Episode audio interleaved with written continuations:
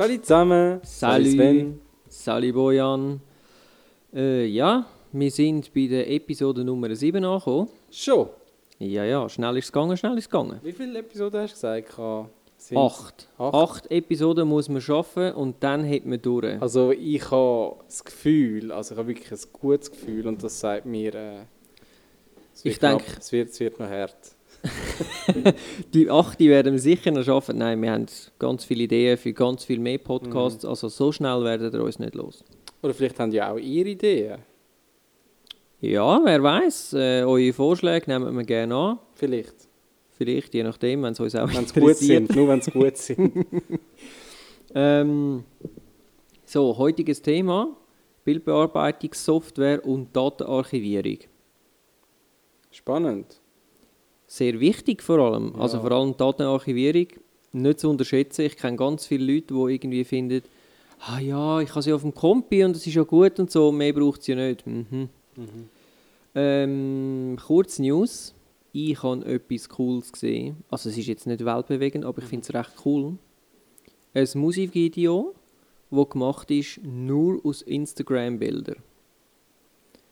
Mit Okay. ähnlichen Bildern von verschiedenen Leuten, so Selfies im Badzimmer zum Beispiel oder vor dem Eiffel Tower oder äh, an sonstigen berühmten Ort und so. Und es ist wirklich noch cool, wenn du das siehst, weil der Inhalt vom Bild, zum Beispiel bei den Selfies, ist immer eigentlich der Fokus auf dem Handy und alles rundum ändert sich. Und beim Eiffelturm natürlich auf dem Eiffelturm, du siehst den immer am gleichen Ort und der Ausschnitt rundum und die Leute ändern sich dann. Äh, ja, sehr cool. Also, weißt du etwas, wie das gemacht worden ist? Nein, das weiß ich nicht. Ich habe einfach das per Zufall auf Vimeo entdeckt und habe gefunden, «Hö, das finde ich noch recht cool, das äh, muss, ich euch, muss ich euch zeigen, tun wir verlinken. Mhm. Ähm, ja, Bildbearbeitungssoftware fangen wir doch vorne an, weil normalerweise macht man ein Shooting und dann will man das bearbeiten. Was kennst du so für Software? Zum Bearbeiten, also ich habe angefangen mit dem Photoshop. Ähm, dann habe ich das iPhoto mal gebraucht, schon ein paar Mal. Ähm, Die Altversion wahrscheinlich, nicht die neue, die nur noch Foto heißt. mal, die habe ich auch schon, die brauche ich sogar im Moment zum Archivieren, weil ich gerade nichts anderes habe. Ich habe dann zwischendurch auch mal das ähm, Apple, wie heisst es? Die haben doch, Aperture. genau, Mhm. das habe ich gebraucht. Hast du das gut Allerdings- gefunden?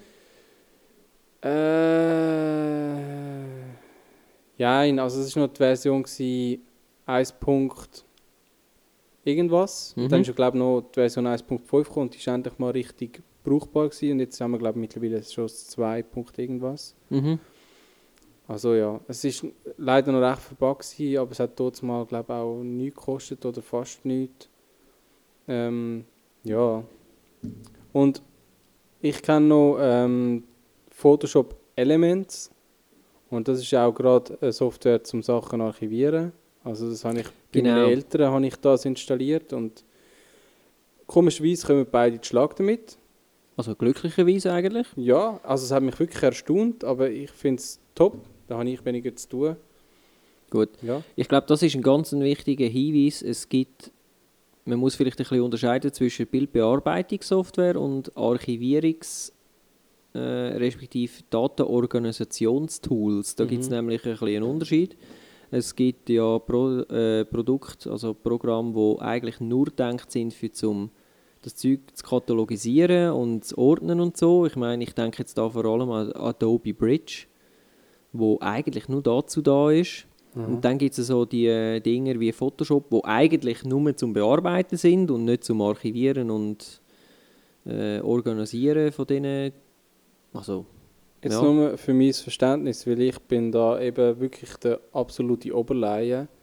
Wenn du Adobe Photoshop hast und Bridge, funktioniert denn das zusammen? Ja, Kannst das du ist- alleine mit diesen zwei Sachen ein gescheites äh, Archiv aufbauen und bearbeiten? ja, das kannst du. Okay. Die funktionieren untereinander, respektive du tust es, äh, wenn du es halt willst, bearbeiten also du organisierst, archivierst und so weiter und machst du es im Bridge eigentlich Mhm. und wenn du es dann willst bearbeiten geht halt jedes einzelne auf im Photoshop und so und hast halt immer zwei Tools. Und ich persönlich finde das so ein bisschen, nee, finde ich jetzt nicht so lässig. Mhm. Ähm, sonst, neben denen, die wir jetzt schon gesagt haben, gibt es eigentlich die, ja, noch zwei grosse, die wahrscheinlich auch jeder kennt. Das ist einmal das Lightroom Mhm. Genau, das habe ich auch schon gehört, ja. Äh, und äh, das Capture One Pro 9 mittlerweile.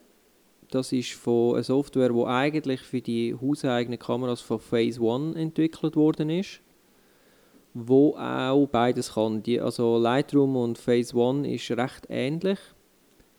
Ähm, ich habe mit Phase One habe ich bis jetzt nur umgespielt. Ich denke aber darüber nach, mich jetzt komplett dann zu trennen von Lightroom wahrscheinlich und switchen. Und zwar aus dem einfachen Grund, weil Adobe mir ein bisschen auf den geht mit ähm, ihrem Adobe Creative Cloud Geschichtli. Ich finde das so ein bisschen schwierig. Jetzt gerade zu Lightroom. Also Lightroom ist ja auch eigentlich für mich, als ich das, das erste Mal gesehen habe, ich, habe ich das Gefühl, das ist wie Aperture, oder? Das ist das Archiv und ich kann es bearbeiten. Genau, ja. Einfach von Adobe. Aber ich habe dann irgendwann mal Creative Cloud gehabt und das überkommen. Also alle anderen Software, die ich nachdem ich äh, Creative Cloud gekündigt habe, ist unbrauchbar. Bis auf den Lightroom, das habe ich immer noch. Ich glaube in der Version 4.6 oder so, oder 5. Wahrscheinlich Lightroom 5 Ja. oder 5.5, ja. 5.5 Also- war, glaube ich, die letzte, gewesen, bevor Creative Cloud gekommen ist. Ah, das ist jetzt dem Fall auch so Bestandteil von der Cloud, wo man jeden Monat... Genau. Ja. Und wenn du jetzt willst, also Ja, nein, es gibt jetzt noch momentan noch Lightroom 6. Mhm. Kannst du noch als Standalone kaufen. ja. Ähm, wenn du jetzt aber dort drauf Updates willst, musst du Creative Cloud haben. Das ist Und super ärgerlich, weil ich finde jetzt gerade das Archivierungstool, das darf nicht verbunden sein mit monatlichen Kosten. ja, Das ich muss finde einfach so lange wie der Computer besteht, mit der Software drauf muss das funktionieren. Immer. Genau. Ähm, also ich persönlich habe die letzten, also seit Lightroom 3 arbeite ich eigentlich mit Lightroom und ich Mhm. habe es sehr gerne bekommen und es ist halt immer so ein bisschen, äh, wie soll ich sagen, die Regler haben sich schon geändert und so und Mhm. die Funktion, aber der Grundaufbau ist immer gleich geblieben und es ist recht einfach zum Lernen, finde ich. Also ich finde es zum Beispiel auch einfacher mit Elements, wobei die neuesten Varianten von Elements kenne ich nicht. Ganz früher angefangen habe ich auch mit Elements. Ähm, aber äh, ich finde es wirklich recht easy. Mhm. Und auch, weil es eine Kombination ist zwischen Archivierungs- und Bearbeitungsprogramm, finde ich es eine coole Lösung. Mhm. Äh, Phase 1 ist eben, wie gesagt, eigentlich gleich aufgebaut. Wenn man Tests geht, schauen im Internet zwischen denen, dann sagt man oder kommt dabei raus, dass die Qualität von der RAW-Entwicklung, also wenn du RAW fotografierst, digitale Negativ, dass Phase 1 dort eigentlich so ein bisschen voraus ist. Sie, ihre Algorithmen sind anscheinend ein bisschen besser, du kannst mehr rausholen aus dem Bild. Mhm. Ich habe mal etwas gelesen von einem Fotograf, der zwar schon, äh, also ein Amerikaner, der schon Business gehabt hat und so. Und der hat dann den Switch gemacht auf äh, Capture One Pro. Und nachher haben ihm auch viele Leute gesagt, hey cool, was hast du gemacht? Du hast irgendeinen neuen Style und so. Und das sage ich schlussendlich für ihn nur zurückzuführen auf, er braucht eine andere Software und die funktioniert besser und Bilder sind zum Beispiel schärfer. Also Mhm. wie kleiner entwickelt und so und das habe ich schon recht krass gefunden. Vielleicht, vielleicht ist es aber auch nicht, also das Entwickeln selber, sondern vielleicht ist zum Beispiel, wenn er ein JPEG ausrechnet, vielleicht ist auch der Algorithmus besser als jetzt zum Beispiel im Photoshop. Könnte ich mir auch noch vorstellen. Ja. Ja, Also weiß ich ich nicht. letztes Mal Eben, in also, Kurs erfahren, dass das ja noch eine rechte, rechte Auswirkungen kann haben, je nachdem, was für ein Algorithmus verwendet wird, um ein JPEG zu erzeugen. mhm, mhm. Was man auch sehr, sehr viel kann unterschätzen Mhm. oder? Wenn man jetzt einfach mal den Regler auf 100% tut, haben viele das Gefühl, dann ist dann das Foto in der vollen Qualität verfügbar, aber das ist so nicht. Ja, natürlich nicht, ja. Ähm, ja, das ist sicher ein Punkt, wo ich jetzt vor allem auf, also momentan bin ich immer noch auf Lightroom 5.5, Mhm. die letzte Version, wo, ja eben, bevor, also Lightroom 6 haben wir noch nicht gekauft, habe ich zuerst wählen. Äh, Capture One ist ein bisschen teurer. Also Lightroom kostet in der Vollversion etwa 140 Franken, glaube ich, bei uns. Und äh, die Vollversion von Capture One ist ca. 400 Franken. Ist schon ja, ein bisschen teurer, aber ich finde es Ja. immer noch okay. Weil ich habe die ganzen Abkosten jetzt nachher nicht mehr. Ja. Nicht, die Ja. auf mich zukommen und so. Also du hast dann dort Updates, du kommst Updates über. Also bis jetzt war es sogar so, gewesen, erst ab der, ich glaube, Capture One, wenn du 7 gehabt hast, hast du das 8 sogar auch noch gratis bekommen.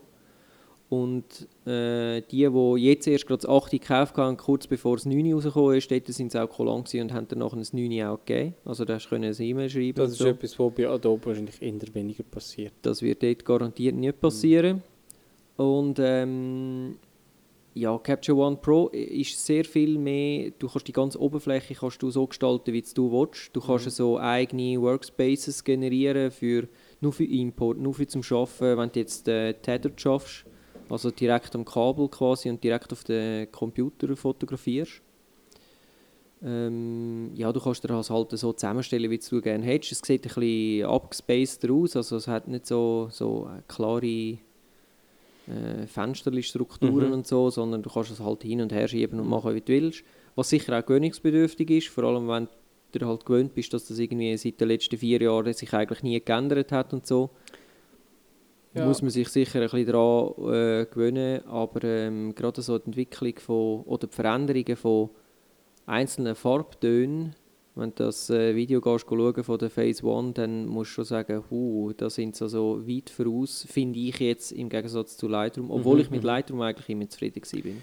Ja, das ist jetzt gerade, was du ansprichst mit Farbtönen, das ist etwas, was ich gemerkt habe, wo ich beim Fotos, Apple Fotos, so ein bisschen an Grenzen komme. Äh, teilweise, wenn du jetzt wirklich den Weissabgleich hin und vorne gestummen hat, weil vielleicht irgendwie, weiß auch nicht, gerade das Bühnenlicht hast, krass grün oder was, das kannst du gar nicht mehr rauskorrigieren. Also nicht einmal ansatzweise, oder? Du kannst Du kannst nur in einem gewissen Feld dich bewegen und irgendwann bist du am Ende. Und das ist auch ähnlich so beim, äh, beim Light, äh, wie heißt Photoshop Elements. Mhm. Du kannst dort zwar meiner Meinung nach glaub, mehr machen als mit dem äh, Fotos. Du kannst auch zum Beispiel noch Sachen scannen und so weiter. Ähm, aber ja, irgendwann stößt du an Grenzen, vor allem wenn du wirklich viel fotografierst und nachher noch gerne ein bisschen etwas bastelst, oder? dann bräuchtest du fast noch mal ein richtiges Tool wie eben Photoshop oder Mhm. Mhm. Ja, ich kann, also seit ich jetzt ähm, Lightroom 5 hatte, habe ich eigentlich, ich habe praktisch nie mehr Photoshop gebraucht. Mhm. Ähm, und ja, eben Creative Cloud ist für mich keine Option, darum habe ich mir jetzt als Photoshop-Ersatz habe ich mir jetzt äh, Affinity Photo gekauft. Mhm. Ist eine App, die momentan nur für OS X verfügbar ist. Äh, kostet irgendwie 40 Franken und ist Ja. wirklich jeden Stutz wert. 40 Stutz. Was 40. kostet, was kostet Photoshop? Ja, also Kann man du kannst nicht es, haben, kann du kannst es jetzt ja nicht mehr als Standalone haben. Du Kostet schon in einem Monat wahrscheinlich um die 20 Stutz, oder? Wenn man nur Photoshop nimmt. ja, ich glaube, das, äh, das Fotobundle, also dann hast du Lightroom und Photoshop und äh, das Adobe Bridge, glaube ich, Aha. ist noch dabei. Äh, wenn das da pro Monat mietest, ich glaube, du bist jetzt bei irgendwo 20 Franken oder so, Mhm. also 19 Stutz pro Monat. Ja. Also sprich, nach zwei Monaten hast du das andere Programm schon rausgeholt, wenn du wirklich mal Photoshop brauchst. Und es kann alles, was Photoshop kann, wirklich alles.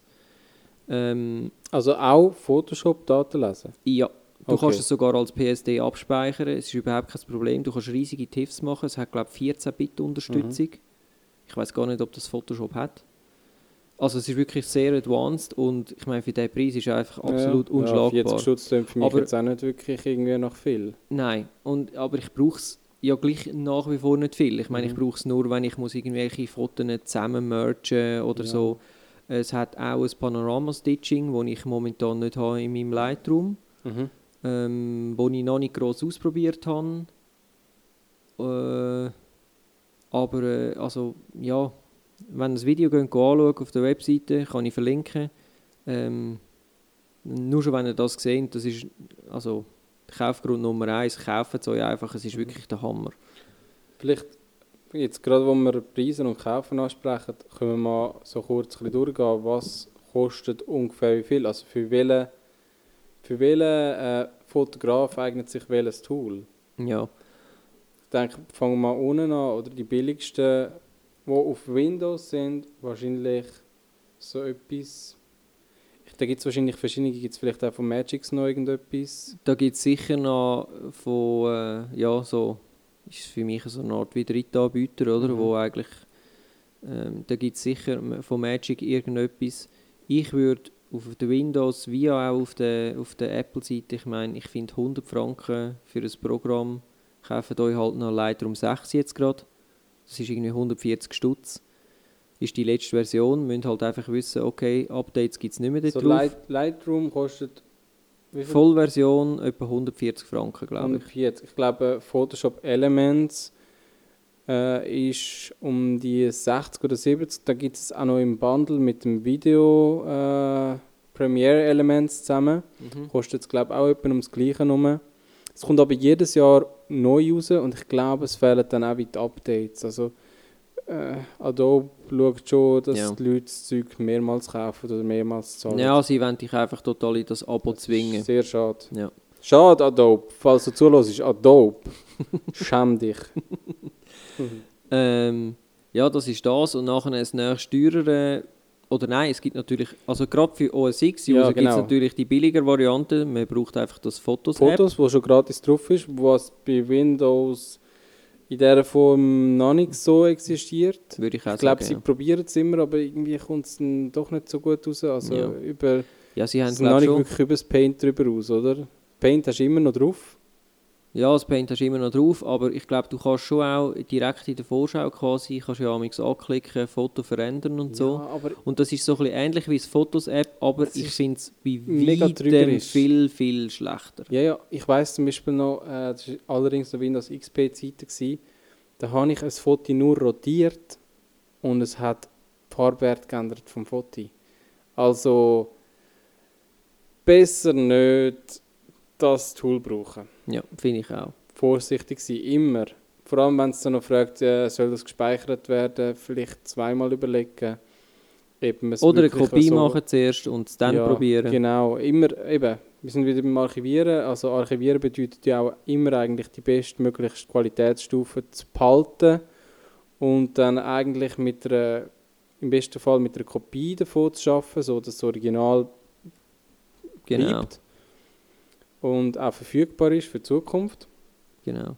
Und äh, eben dann auf OS X haben wir das Fotos, früher ein Foto, Mhm. wo ja früher noch eben in dem Bundle von, da hat ja Apple auch so ein Bundle gehabt mit den verschiedenen i-Programmen, GarageBand und so weiter. Genau, Jedes Mal, wenn du einen neuen Computer gekauft hast, ist das dabei gewesen, aber wenn du nur, wenn du es mal aus Versehen gelöscht hast, dann ist es halt gelöscht gewesen, dann hast du es nicht mehr einfach können haben, oder? genau, Und jetzt, das Fotos ist glaube ich auf dem OS X drauf. Das genau. Das ist ein Teil vom. System, ja. Genau. Und dann gibt es noch, äh, gibt's noch das Aperture? Ich weiß gar nicht. Nein, das Aperture gibt es nicht mehr. Das Mhm. haben sie eingestellt. Zu Recht, Ähm, ja, ich denke, äh, hat, glaube ich, nicht den Anklang gefunden. Nein, ich denke auch nicht. Ich denke, die meisten Leute sind wahrscheinlich aufs Lightroom gegangen. Und nachher das nächste von denen, jedenfalls, wo wir angeschaut ist die teuerste Variante, ist dann eigentlich das Capture One Pro mhm. mit ca. 400 Franken für eine Vollversion. Wo ich aber, ähm, ja, ich finde es nach wie vor, also das in Kombination mit Affinity Photo, wo du den Photoshop quasi ersetzt hast, dann bist du bei 440, sagen wir 450 Franken für alles, Mhm. finde ich voll okay. Allerdings nur eine OS X-Variante, also in dieser Kombination. Ich würde gerne noch schnell einen kurzen Einschub machen. Äh, wir haben ja vorher viel von Updates geredet.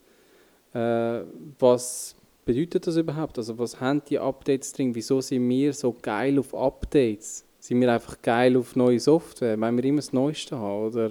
Ja, nein, es ist natürlich der Hauptgrund für die Updates oder wieso dass man die braucht, ist, weil es immer wieder neue Kameras gibt und die natürlich von der alten Software nicht zwingend unterstützt wird. Genauso wie mit Objektiv. Also viele von diesen Programmen haben äh, äh, Objektiverkennung zum Beispiel drin oder eben Bodyerkennung. Also die erkennen, aha, du hast ein Nikon mit dem und dem Objektiv und so und dementsprechend können sie äh, Daten aus den, aus den Fotos anders auslesen. Mhm. Äh, das Bild wird, äh, wird dem Sinn natürlich, also sie, so kann man das Optimum aus dem Bild rausholen, Mhm. wo du ja fotografierst. Und auch zum Beispiel Ob- Objektivkrümmungen, also das, was man kennt von Decken zum Beispiel, äh, die Vignettierung, Ja. oder? Das kann man äh, quasi softwaremäßig behandeln, weil man genau weiß, das und das Objektiv an dem Body hat so eine Vignettierung. Und dann kannst du dort ein Häkchen setzen und dann macht es schwupps und dann hast du keine schwarze Ecke Mhm. mehr. Und äh, alles so Sachen wird halt nur, ja, das kann ja gar nicht vorausgehend geplant werden. Das muss man halt dann entwickeln, wenn die neuen Bodies da sind und darum braucht es die Updates. Also das heißt sozusagen, dass ähm, Adobe jetzt mit dem Weg, wo es geht, dass man jedes Jahr die gleiche Software rausbringt mit Updates, also eben mit den neuesten, wo die neuesten Formate unterstützt, dass man eigentlich dann am Konsument, so der, der Durchschnittsbürger, oder, der sich dann vielleicht einmal eine neue Kamera kauft und dann vielleicht das nächste Mal in fünf Jahren, auch fünf Jahre lang kann mit dieser Software umgehen, theoretisch. Mhm. Was ja eigentlich schon auf eine Art Sinn macht, aber irgendwann dann vielleicht, wenn dann mal die Frau eine neue Kamera gekauft hat und an, an der gleichen Software das importieren und dann die Kamera nicht mehr unterstützt wird, wo man sich dann doch irgendwie ein bisschen aufregt. Ja, genau. Hingegen, wenn man OS X hat und Fotos, dann erübrigt sich das Problem, weil Apple sowieso eigentlich immer so etwa zwei Monate, spätestens zwei Monate nachdem eine neue Kamera rausgekommen ist, wieder auch ein Update bringt für das gesamte System, dass man kann, äh, die Sachen importieren, anschauen. Früher hat man sogar noch können mit der Leertaste die Vorschau von, von äh, RAW-Files machen. Ich glaube, das geht jetzt nicht mehr. Aber äh, immer noch, also der Import funktioniert halt einfach so. Mhm. Darum bin ich auch von Lightroom. Ich habe einmal Lightroom ausprobiert, habe mir dann eben die Alpha 7S gekauft, habe eine alte Version von Lightroom. Dort wird Alpha 7S leider nicht unterstützt. Und so habe ich müssen zurück zu Fotos. Okay, ja, spannend.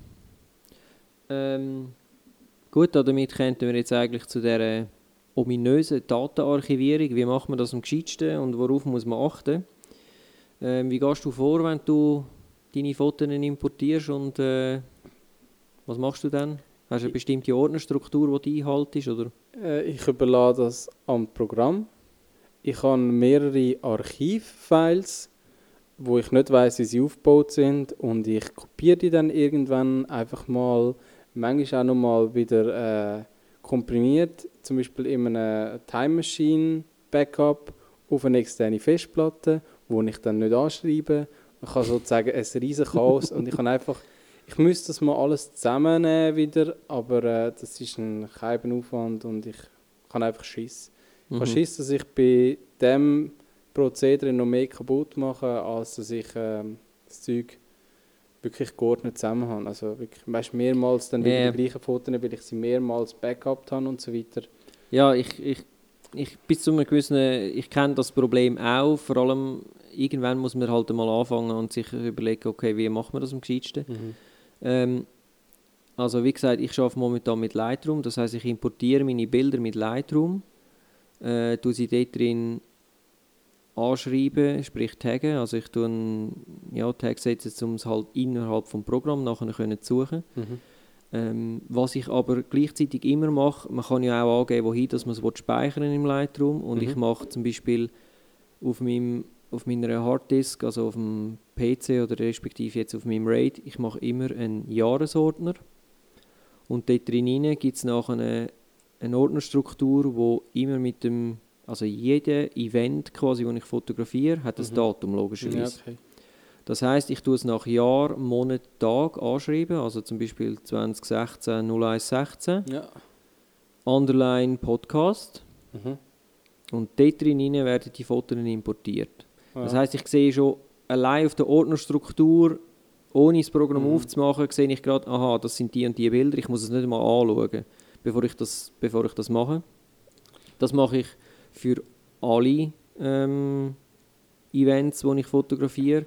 Es gibt eine Ausnahme, ich mache pro Jahr einen diverses Ordner, das ist immer super gut, weil, äh, aber es gibt ja immer so Fotos, die du halt noch schnell so schnell machst oder irgendwelche iPhone-Fotos, die du nicht gerade willst, deleten weil ja, die sind jetzt halt einfach da und du willst es nicht, ich meine, in der heutigen Zeit hat jeder genug Speicherplatz, du musst nicht jeden Google gerade löschen. Ja.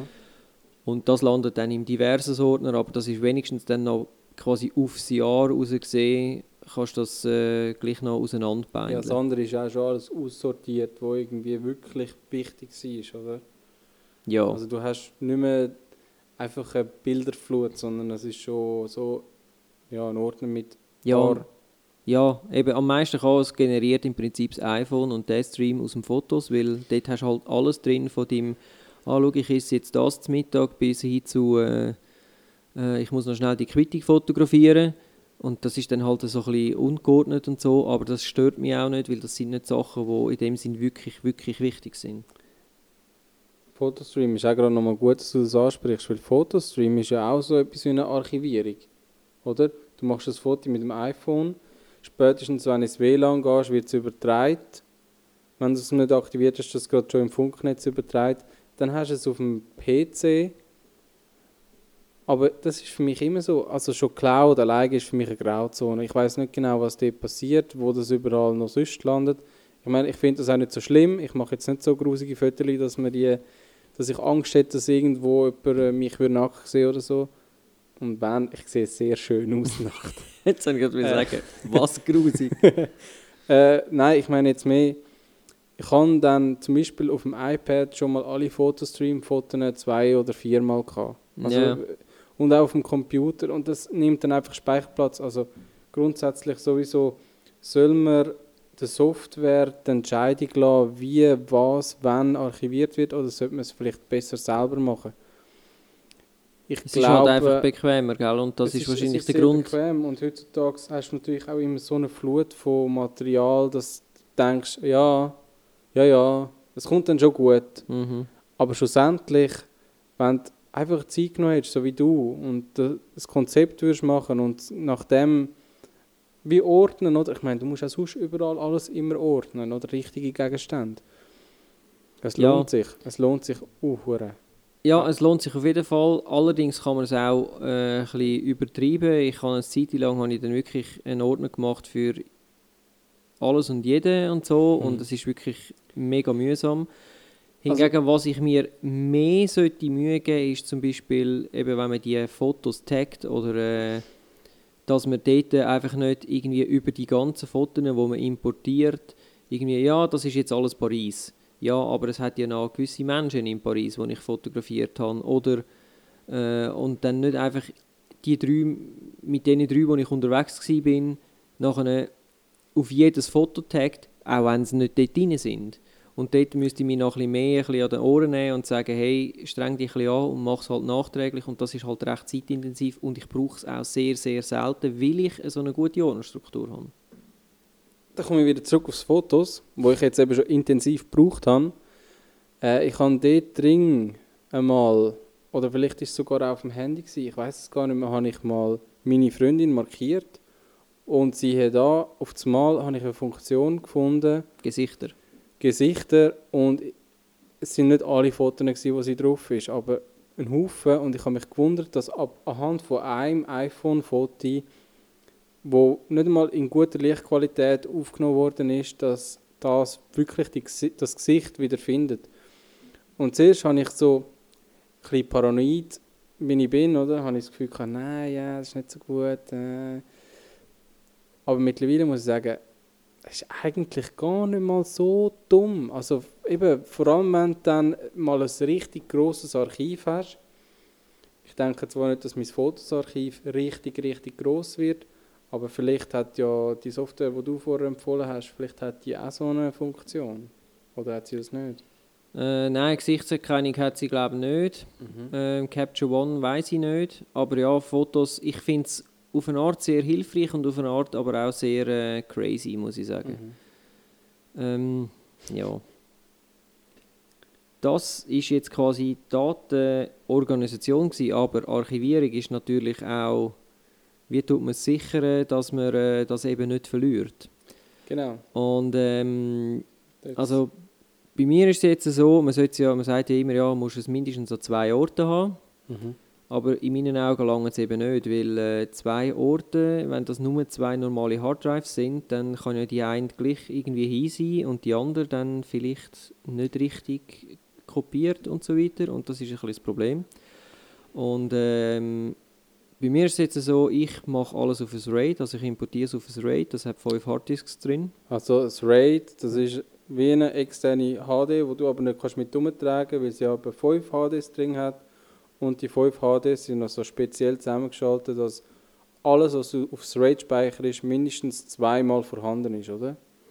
Es Genau. kann rekonstruiert werden von den restlichen vier, wenn jetzt die eine HD aussteigt, oder vielleicht sogar von den restlichen drei, wenn zwei aussteigen, oder? Nein, es, äh, es ist ein RAID 5, ich habe es Mhm. als RAID 5 konfiguriert und eine kann aussteigen. Mhm.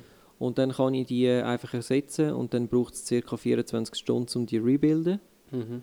Wenn in diesen 24 Stunden nochmal etwas passiert, auf einem anderen Harddisk, dann ist es ein bisschen blöder, dann hast du nämlich wieder nichts. Mhm. Darum wird in Zukunft, das ist momentan leider noch nicht so, aber ich bin jetzt an meinem alten RAID, ich habe jetzt die austauscht, bin ich am rausputzen, werde ich eine Kopie, quasi eine Klonkopie, 1 zu 1 Kopie von meinem neuen RAID machen. Aha.